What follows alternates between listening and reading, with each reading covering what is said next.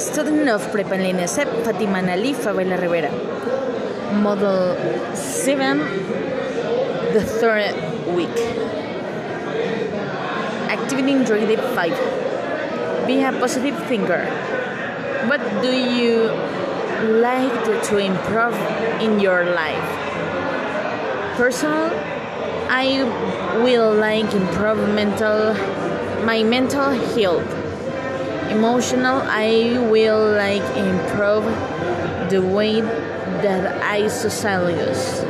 Professional, I will like improve the way that I teach and learning more techniques. Icebreaker. Economy, I will like improve my way to save money and administration.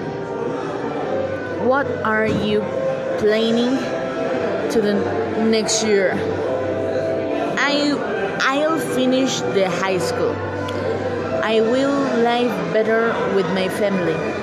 I will like finish my TGIRD and I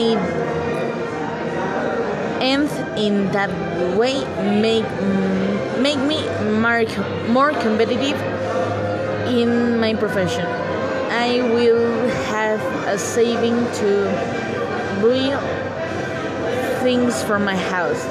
What are you going to achieve in two years? In two years, I will be a complete person in all aspect. I'll living with my couple. I'll be candidate for a promotion. I'll be able to acquire my own house.